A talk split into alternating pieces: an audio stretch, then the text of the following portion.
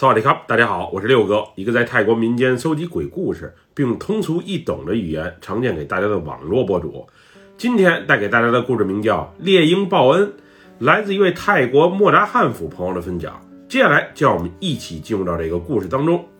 我叫微差，我所讲的这件事儿发生在四十年前，那会儿我才二十多岁，主要负责家族布料生意的销售工作。我们所卖的布料。有从曼谷进的货，也有自己合作的小作坊生产的，主要就是卖给莫拉汉府当地以及泰国东北部周边几个府的商家。因为我们的布料啊质量好，款式新颖，便宜贵的啊全都有，所以销量还算是不错。当时我就是负责啊去联系各个地方的商家，了解他们的需求，并给他们供货。马不停蹄的赶路，有时候啊，确实是挺辛苦，但毕竟是自家的买卖，销售额上去了，生意好了，爸妈在家族里啊，脸上也有光。那会儿和我一同出行的，除了司机阿凯之外，还有我从小到大的小伙伴灰头。这个灰头，我要特别介绍一下，他可不是个人，而是一只我从小养大的老鹰。他是个粘人的小家伙，要是见不到我的话，会不吃不喝，一直饿着。所以只要出门，我基本都会带着他。灰头是我家佣人给我的，据说是他家人去深山老林中啊采草药，在山脚下看见了一只受伤的小鹰。小鹰应该是从高空坠落下来的，两个翅膀不仅受伤很严重，而且身上啊还有多处的擦伤。被发现的时候，已经奄奄一息，就快没气儿了。那佣人的家人心地好，在不确定小英还能被救活的情况下，就给抱回了家。之后，经过一段时间的救助，最终恢复了生计，并被送给了我。我和小英的第一次见面啊，是在我十二岁的时候。那时它还不会飞，身体也还有些虚弱。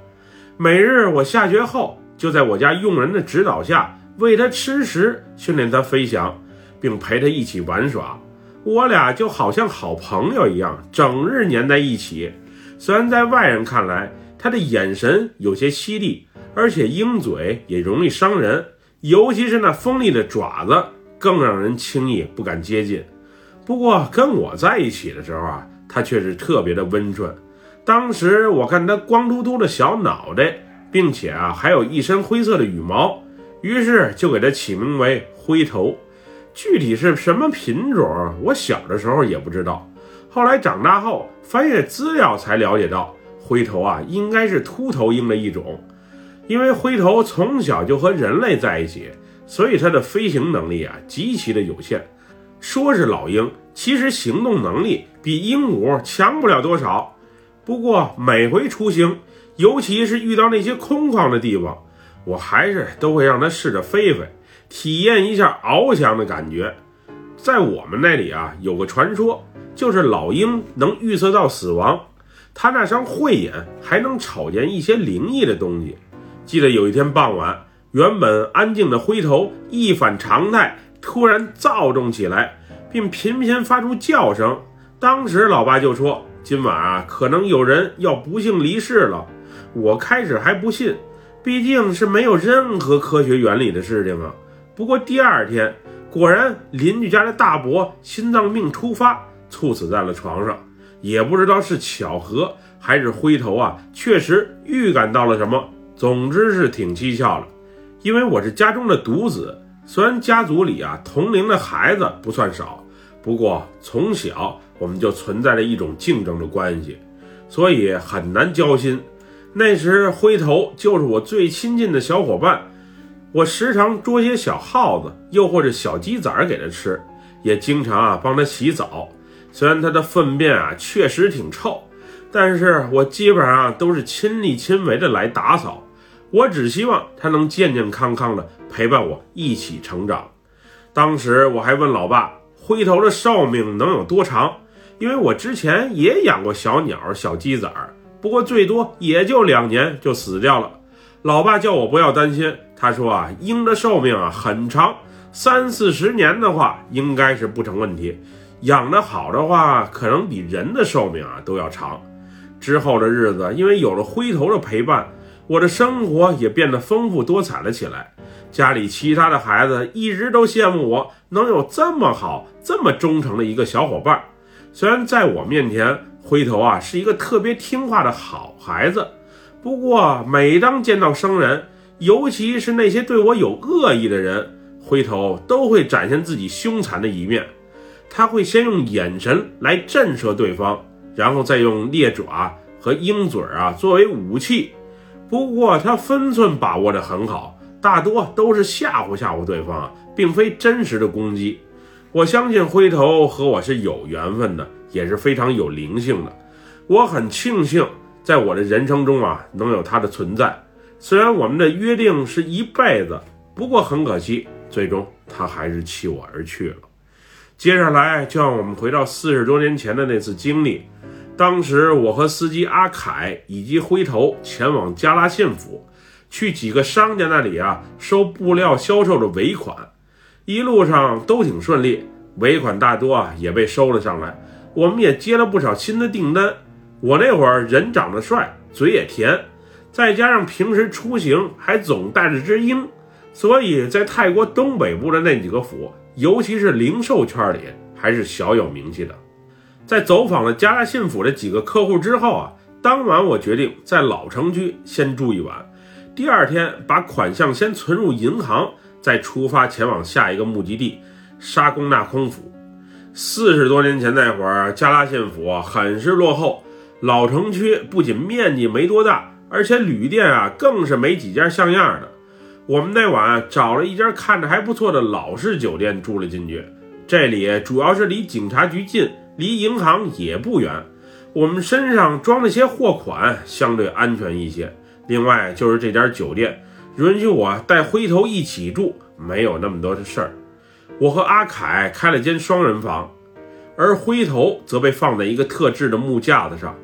为了让灰头休息好，那个架子啊，我是到哪儿都带着，即使重量不轻，组装起来也有些麻烦。不过为了灰头啊，我是从不偷懒。一天的行程确实是挺累，简单在旅店门口啊吃顿饭之后。我和阿凯就上楼休息了。那天说来也怪，从一进房门，灰头啊就表现得特别的躁动。后来我们下楼的时候，他情绪啊稍微好了一些，不过却不吃也不喝。那会儿对这种反常的举动，我也没多想，估计他是白天车坐多了，有些晕车吧。再加上这天气啊实在是闷热，可能也中暑了吧。于是我准备回酒店啊，先给他冲个澡，凉快一下。没想到吃完饭再次上楼准备休息的时候啊，灰头的情绪又开始波动了起来。一进门，他不仅使劲扑棱着翅膀，而且啊还不时叫唤两声。那会儿已经有些困意的我啊，特别的生气，怕旅店其他的客人投诉，于是还用手拍打了两下灰头的小脑袋，让他安静下来。后来阿凯下楼去买啤酒，而我先是冲了一个澡，又给灰头啊简单洗了一下，降降温。当时房间没有空调，只有一个吱吱作响的风扇能凑合用着。洗完澡之后，灰头啊渐渐安静了下来，不过他的小眼神，我还是能看得出在警惕着什么。莫非他看见了什么灵异的东西？那会儿我还下意识地摸了一下脖子。护身符我一直啊都带着呢，有灰头在，我和阿凯俩大老爷们儿应该不会有啥事儿吧？阿凯回来后，我俩又喝了些冰镇啤酒，吃了些小零食，随后就关灯睡觉了。睡觉前，我特意工工整整的把护身符摆在了床前的梳妆柜上，和手表放在一起。我这人啊有个习惯，就是睡觉的时候。项链、手表、戒指啥的呀，都不带在身上，不然总感觉别别扭扭的。关灯前，我还特意瞅了一眼灰头，一天啥都没吃，好像有种精神萎靡不振的感觉。那会儿我还准备啊，明天找个空旷的地方，让他好好自由活动一番。那晚啊，天气特别的热，即使窗户全打开，风扇开到最大，也是闷热难忍，而且还是喘不过来气的那种。大约凌晨时分，突然啪的一下，风扇突然停了。我原以为是我屋的问题，不过打开房门一瞅，外面也是黑乎乎的。因为浑身都被汗给浸湿了，所以啊，我决定起身冲个凉水澡，再躺下继续睡。摸黑洗澡的时候，我就有种感觉，我身边好像是有人，尤其是在我擦身子的时候啊，时常有凉气吹到我的脖子上、胳膊上，又或是后背。这气息像是有人在喘气，不过会是谁在喘气呢？再说，我确信周围啊，确实是没有任何人的存在啊。擦完身子后，我有些口渴，于是坐在床边，把放在地上的那半瓶啤酒啊一饮而尽。屋内虽然相当的热，不过阿凯睡得还挺熟。此时，呼噜声啊、磨牙声啊响彻在屋内。就在我准备躺回床上的时候，又是一股凉气吹到了我的后背上。我能明显的感觉到，这绝对不是什么自然风，就像是有人在我身后恶作剧一样。不过我回头一瞅，却什么都没有啊。于是我躺在床上，又接着睡了过去。不知道过了多久，一阵重重的摔门声让我从睡梦中啊惊醒了过来。此时传入到我耳中的还有灰头扑哧扑哧扇动着翅膀的声音。我猛地从床上坐了起来，这时透过前方梳妆台的镜子，借助着窗外的月光，我猛然发现，我身后竟有一个脸色煞白的女子从镜子里看，她就贴在我的身后啊，这到底是怎么一回事呢？阿凯，阿凯，阿凯！当时我惊慌地叫着身旁的司机，不过此时我才发现。他那张床上啊，却一个人都没有。这女人到底是如何进入到我屋的？她到底是人还是鬼啊？回头，回头！我下意识地叫了两声“回头”，希望她犀利的眼神以及叫声可以把我身后的那个女人啊给吓走。不过此时，除了缓慢挥动翅膀的声音，却没有任何的回应。那时凉气啊，不断从我身后吹来，吹到我的脖子上，吹到我的肩膀上，吹到我的耳边。我试图啊往床边移动着，好起身去床头柜上拿护身符。不过此时却发现自己的腿脚好像是不受控制了，完全定在了那里。回头，回头！我又叫了两声。那时的我已经意识到自己肯定是遇见鬼了。而且还是遇见厉鬼了，这该死的阿凯也不知道跑哪儿去了。此时我所能依赖的也就只有身旁的灰头了。当时定在床上无法移动的我，不仅浑身发麻，而且还有些头晕脑胀。迷迷瞪瞪的我望着镜子里那个长头发、面无血色，并且不时还露出诡异微笑的女鬼。除了无奈，也就没有其他办法了。后来那种窒息感啊，让我喘不过来气儿，好像是有人在捏着我的鼻子，不让我呼吸一样。我那会儿觉得自己啊是死定了。这女鬼不仅现身吓唬我，而且好像还想要我的命。就这样，我在这种挣扎的状态下，最终昏死了过去。再醒来的时候。我已经是躺在医院的病床上了，而且还戴着氧气罩。那会儿陪伴在我身边的，除了司机阿凯之外，还有老爸和老妈。他们也特意从莫达汉府老家赶了过来。待我情况稍微好转之后，我才知道自己已经是昏迷了一整天了，并且大脑还有缺氧的症状。一看阿凯在我身旁，我就气不打一处来。喘着粗气质问道：“阿凯，你昨晚是去哪儿了？你不知道咱屋里有鬼，我差点被他害死啊！”“呃呃，少爷，呃，实在是对不起，屋里有鬼啊，我也看见了。昨天半夜我发现屋内停电了，于是下楼啊去前台询问什么情况，大约多久能来电？后来我摸着黑回屋的时候，刚一推门，就瞅见一个女人坐在梳妆台前，用梳子梳着头发。我原本还以为是进错了屋呢，不过仔细一瞅，这就是咱屋啊！我刚要问她，她来咱屋干嘛，她就突然起身，飘到了我身前，并歪着头，咧着大嘴，冲我诡异的微笑着。那时我发现啊，这女人不仅没有黑眼珠，而且还是漂浮在地面上的，他吓得我是连连后退啊！后来我刚一走出门外。这房门就啪的一下自己关上了，之后我是怎么推也推不开，于是啊，我去下楼找前台的工作人员来帮忙。不过奇怪的是，我我好像是遇到了鬼打墙，从三楼一直下不到一楼去，直到楼道的灯再次亮起，我才顺利的抵达前台。作案的经历实在是太诡异了，少爷，我没逃跑，我真的没逃跑，我是一直在找人救你啊，你可别怪我。那那灰头呢？他在哪儿呢？你们帮我啊，照顾好他吧。他昨天是不是都没吃东西啊？我再次问道。你呀，先好好养伤吧。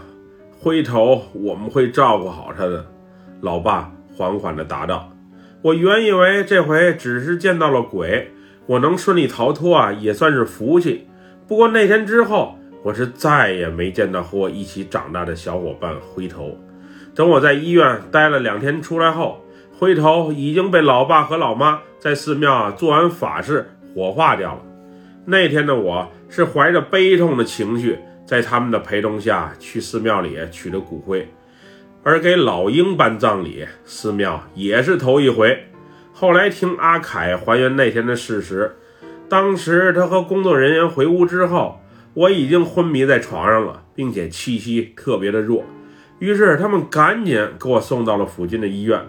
等在医院给我安排好之后，阿凯才想起灰头还在屋内，于是赶紧回屋，准备把灰头也给安顿好。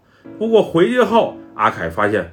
灰头已经挣脱脚链，躺在房间的角落里，永远也醒不过来了。后来据他分析，或许是灰头看到我被女鬼缠住之后，奋力挣脱脚链，试图帮我把女鬼给赶走，最终在搏斗中不幸去世了。